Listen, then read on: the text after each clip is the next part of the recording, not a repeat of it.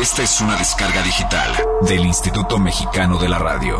Más información en www.imer.gov.mx. El Instituto Mexicano de la Radio presenta Vértice, donde las aristas de la ciencia, la tecnología y lo cotidiano se intersectan, con Laura Vargas Parada y Juliana Fotopoulos, un proyecto ganador de la convocatoria IMER 2010. Vértice. ¿Por qué necesitamos comer? ¿Existen alimentos que sean más saludables que otros? ¿Por qué las grasas no son las villanas de la historia? Ciencia, tecnología y lo cotidiano. Hoy, en Vértice. ¿Una tortilla calientita? ¿Unos esquites picositos? La comida es parte de nuestra cultura y para sorpresa de muchos, una merienda nutritiva puede estar en los lugares más inesperados. Vértice, un programa sobre ciencia, tecnología y lo cotidiano. Vértice. Hola, bienvenidos a una edición más de Vértice. Hoy hablaremos sobre la ciencia en la alimentación. Soy Laura Vargas Parada desde la Ciudad de México. Y yo soy Juliana Fotoplos desde Bristol, Inglaterra. No es un secreto, los mexicanos estamos más gordos ahora que nunca antes. Y no solo se trata de aquellos desafortunados que nacieron con unos genes que los predisponen a ganar peso, o de aquellos que han tenido sobrepeso toda su vida. Ahora, Muchos de aquellos que fueron delgados cuando jóvenes están ganando montones de kilos conforme se vuelven mayores. Tampoco es un secreto que la recomendación de comer menos y hacer más ejercicio no ha servido de mucho para detener el inexorable aumento de peso de la población en general. A nadie le gusta la sensación de quedarse con hambre y el mensaje de que uno debe comer menos para mantener un peso saludable es un consejo que muy pocas personas consideran que valga la pena seguir. En junio de este año se publicaron en la revista New England Journal of Medicine los resultados de varios estudios que han permitido identificar qué alimentos debemos comer en poquita cantidad para mantener un peso saludable. Y más importante aún, cuáles debemos comer en mayor proporción para evitar seguir ganando kilos extra conforme envejecemos. Los estudios fueron realizados por cinco expertos en nutrición y salud pública de la Universidad de Harvard en Estados Unidos, y es hasta ahora el análisis a largo plazo más detallado de los factores que influyen en el desarrollo de sobrepeso y obesidad. La investigación siguió a casi 121 mil adultos con educación universitaria que estaban sanos y no eran obesos al inicio del análisis.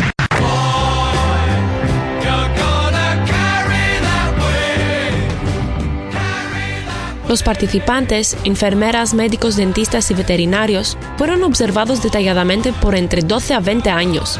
Durante ese tiempo, los participantes completaron cada dos años un cuestionario muy detallado sobre sus hábitos de alimentación, su peso corporal, su actividad física, hábitos de sueño, tiempo que miran la televisión y si fuman o beben alcohol. El objetivo del análisis fue determinar qué factores pueden influir en que una persona gane peso o lo pierda. Para el análisis, los datos se agruparon en periodos de cuatro años. El participante promedio ganó cada cuatro años alrededor de kilo y medio, sumando en los 20 años del estudio una ganancia total de peso de casi 8 kilos. La investigación demostró que la sabiduría popular de que lo saludable es comer de todo con moderación, comer menos calorías y comer menos grasas es incorrecta. Lo que hace la diferencia es lo que eliges comer. Solo contar calorías no servirá de mucho si no se presta atención al tipo de calorías que una persona elige consumir. También resultó falsa la aseveración de que no existen alimentos malos. El estudio concluye que hay alimentos que son buenos y alimentos que son malos para la salud. La idea de que está bien comer de todo con moderación es tan solo una excusa para comer todo lo que uno quiere. Mala idea. Una conclusión inesperada fue que el tipo de comida que la gente consume tuvo un mayor efecto en la ganancia de peso que los cambios en la física. Ambos son importantes para mantener un peso saludable, pero una persona que es moderadamente activa y no cuida lo que come puede desarrollar sobrepeso. Uno no se pone gordo de un día a otro, más bien, los kilitos de más se van acumulando poco a poco. Pero más importante que el efecto en cómo nos vemos o en nuestro guardarropa es que el aumento gradual de peso afecta nuestra salud. Tener sobrepeso u obesidad aumenta el riesgo de sufrir un infarto o una embolia y de desarrollar diabetes. Las papas a la francesa encabezan la lista de los alimentos que más contribuyen al aumento de peso. Tan solo aumentar el consumo de este único alimento llevó a los participantes a subir un promedio de kilo y medio de peso en un periodo de cuatro años. Otros alimentos que ayudan a engordar son las papas fritas, refrescos, carnes rojas y procesadas como las salchichas, dulces y postres, granos refinados, otros alimentos fritos, los jugos de fruta y la mantequilla. Los alimentos que nos ayudan a perder peso o a mantenernos en un peso saludable, cuando se consumen en mayor cantidad son las frutas vegetales y granos enteros. Pero contrario a lo que la gente cree, un aumento en el consumo de productos lácteos, sean bajos en grasa o regulares, como queso y leche, tuvieron efectos neutros sobre el peso corporal. Y a pesar de la recomendación habitual de consumir menos grasa, la gente que comió más yogurt y nueces, incluyendo crema de cacahuate, perdieron más peso. El yogur contiene bacterias que ayudan en la digestión, producen una sensación de saciedad y disminuyen el hambre. Otra observación importante es que quienes prefieren comer harinas y pan integral mejoraron su metabolismo general. Vamos ahora a los estudios del Instituto Mexicano de la Radio, donde Laura conversa con María Eugenia Chapa Azuela, consultora en nutrición y ciencia de alimentos y vicepresidenta del Colegio Mexicano de Nutriólogos. María Eugenia, una pregunta obvia que pocas veces nos hacemos es ¿por qué necesitamos comer? Bueno, mira, necesitamos comer sencilla y llanamente para mantener la vida. ¿Cómo es que comer nos ayuda a vivir? La comida, los alimentos, nos proporcionan nutrimentos, ¿sí? que cuando ingresan al organismo, el organismo tiene múltiples mecanismos para enviar los diferentes tipos de nutrimentos a las diferentes funciones. Por ejemplo, las funciones energéticas para podernos mover, las funciones estructurales de tejidos, de esqueleto, de músculos, de órganos. Por otro lado, nutrimentos también reguladores. Eh, las hormonas, las enzimas, son sustancias que están formadas a partir de los nutrimentos que comemos. Regresando a la cuestión de la energía, ¿todos los alimentos nos proporcionan la misma cantidad de energía? No, va a depender de la cantidad y el tipo de nutrimentos contenga. Por ejemplo, alimentos ricos en hidratos de carbono y ricos en lípidos nos van a proporcionar sobre todo grandes cantidades de energía. Alimentos ricos en proteínas nos van a proveer nutrimentos capaces de generar estructura sobre todo y elementos reguladores.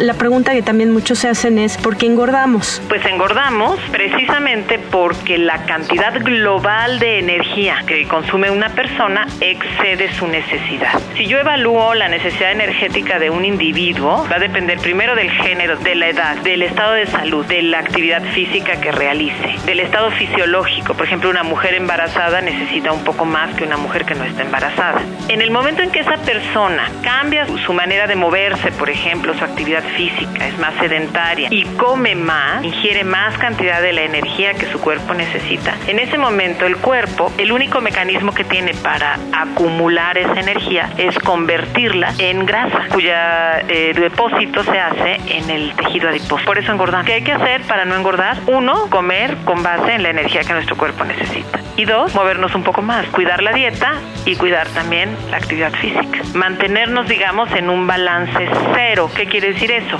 Que la misma energía que entra sea la misma energía que sale. ¿Dónde está el equilibrio? ¿Qué es en lo que debemos pensar para lograr una relación adecuada y sana con los alimentos? Primero, es responsabilidad de cada persona tener el mínimo de conocimiento acerca de los grupos de alimentos, de los diferentes alimentos que existen, cómo se preparan y cómo se combinan. Si no lo sabes, entonces, bueno, solicitar ayuda. Lo segundo es conocer cuál es la necesidad de cada persona. Cada persona somos distintos y tenemos distintas necesidades. Saber qué es lo que a mí me va a nutrir. Tercero, comer rico disfrutar eh, lo que estás comiendo, disfrutar en dónde estás comiendo y disfrutar con quién estás comiendo. Y por último, combinar esto con la actividad física. Me gustaría para terminar una reflexión sobre la riqueza que tenemos en México de una serie de alimentos que nos pueden permitir tener una dieta muy saludable y cómo podemos rescatar. De entrada yo te diría, asistiendo a los mercados en donde está la enorme variedad de frutas y verduras que produce nuestro país. Ahí están abundantes y a precios razonables,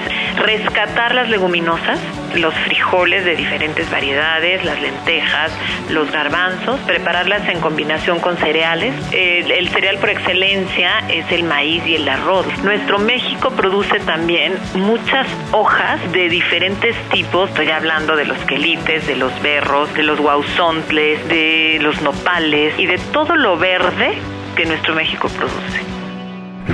Para terminar, le preguntamos a María Eugenia cuál es su canción favorita relacionada con su especialidad, la nutrición. Esta fue su respuesta. Imagine John Lennon. La alimentación está ligada a la existencia del hombre sobre el planeta. En las culturas mesoamericanas, esta era muy diversificada. Antes de la llegada de los conquistadores, los mexicas, mayas, zapotecos y otros tenían una alimentación equilibrada y muy diversa. Combinaban el maíz, frijol y amaranto con proteínas de origen animal de diversas especies y una importante ingesta de insectos. Sí, me escucharon bien, insectos. La entomofagia o comer insectos en realidad no es nada nuevo ni extraño. Alrededor de 1700 especies de insectos que vuelan, se arrastran o muerden se comen en 133 países alrededor del mundo. En México hay media centena de insectos que se consumen frecuentemente, como chapulines, gusanos de maguey, larvas de hormiga y chinches. Los japoneses se deleitan con el sasamusho, larvas de insectos acuáticos, y en algunos lugares de Sudamérica se venden hormigas tostadas como bocadillos en lugar de palomitas de maíz. En Indonesia, las libélulas se cazan para luego cocinarse al carbón o en agua con jengibre, ajo y otras especies, las alas incluidas. En todos estos países, el consumo de insectos es común, pero la entomofagia está surgiendo en países de la comunidad europea y en los Estados Unidos, donde incluso se venden insectos en tiendas y restaurantes de cocina exótica. John Lister, un valiente voluntario, probó algunos bocadillos preparados con insectos para contarnos a qué saben. Como aperitivo, tenemos gusanos de bambú con sabor a curry. Tiene una apariencia muy extraña. Parece como una especie de hojuela crujiente o chicharrón de cerdo. Sabe como chicharrón pero sin puerco. No hubiera pensado que un gusano sería tan carnoso. Como plato principal, pizza con grillos gigantes y escorpiones con sabor a barbacoa. Grillos gigantes. Se ven muy carnosos y huesudos y puedo verles los ojos. No me gusta verles los ojos.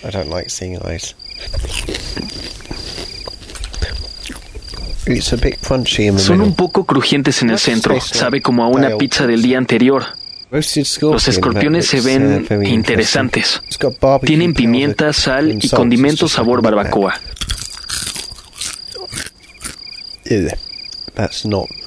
No son realmente comestibles. Es como piel y huesos. Y de postre, hormigas cubiertas de chocolate. No sabe para nada hormiga, solo sabe a chocolate. Tiene unas manchitas negras que deben ser las hormigas, pero comeré otra porque me gusta el chocolate. ¿Se obtiene algún beneficio por comer insectos? Sí, los científicos afirman que incluir insectos en nuestra dieta es una opción saludable ya que son ricos en proteínas, otros nutrientes y son bajos en grasa. Comer escorpiones o gusanos también puede ayudar al medio ambiente, ya que para criarlos se requiere menos tierra y agua. Es en definitiva una alternativa para sustituir la carne y proveer suficiente proteína a la cada vez mayor población mundial. El día de hoy en nuestra sección Ficción o Verdad, el mito a discusión es si un dulce puede mejorar el desempeño de un deportista. ¿Ustedes qué opinan? No creo, puesto que solo la simple azúcar, aunque es energía, no creo que sea energía productiva para un deportista. No creo que sea útil porque pues los dulces son más colorantes y saborizantes que otra cosa. Un dulce sí ayuda a un deportista en su desempeño por los carbohidratos que tiene. El simple hecho de, de saboreárselo, de estar comiendo lo que le agrade, pues lo puede motivar. Yo pienso que un dulce puede ayudar a un deportista porque tiene glucosa, que es el alimento para generar la energía. Aparentemente, un dulce antes de hacer ejercicio puede mejorar el desempeño físico. Algunos estudios han mostrado que cuando un atleta consume una barra de dulce de 180 kilocalorías y luego monta una bicicleta estacionaria por una hora, tienen un mejor desempeño que en los días que solo toman agua antes de ejercitarse. Pero en los días que los deportistas toman una merienda sólida unas horas antes de hacer ejercicio, en su sangre hay carbohidratos suficientes que les permiten desempeñarse aún mejor que solo comiendo un caramelo. Esto sugiere que el azúcar simple de un dulce puede funcionar como una fuente rápida de energía para hacer ejercicio. Pero para obtener mejores resultados es mejor comer una merienda que combine proteínas y carbohidratos complejos, como una quesadillita con queso y una fruta, que no solo aportan energía, sino también una mayor cantidad de nutrientes. Si desean más información sobre los temas que presentamos, escríbanos a vértice.imer.com.mx o visítenos en Facebook Vértice-Imer. Gracias por acompañarnos en este programa dedicado a la ciencia en la alimentación. Soy Laura Vargas Parada y los esperamos la próxima semana en una nueva edición de Vértice, dedicada a la ciencia contra la contaminación. Hasta pronto. Hasta pronto. Vértice. Donde las aristas de la ciencia, la tecnología y lo cotidiano se intersectan. Con Laura Vargas Parada y Juliana Fotopoulos. Un proyecto ganador de la convocatoria IMER 2010. Vértice.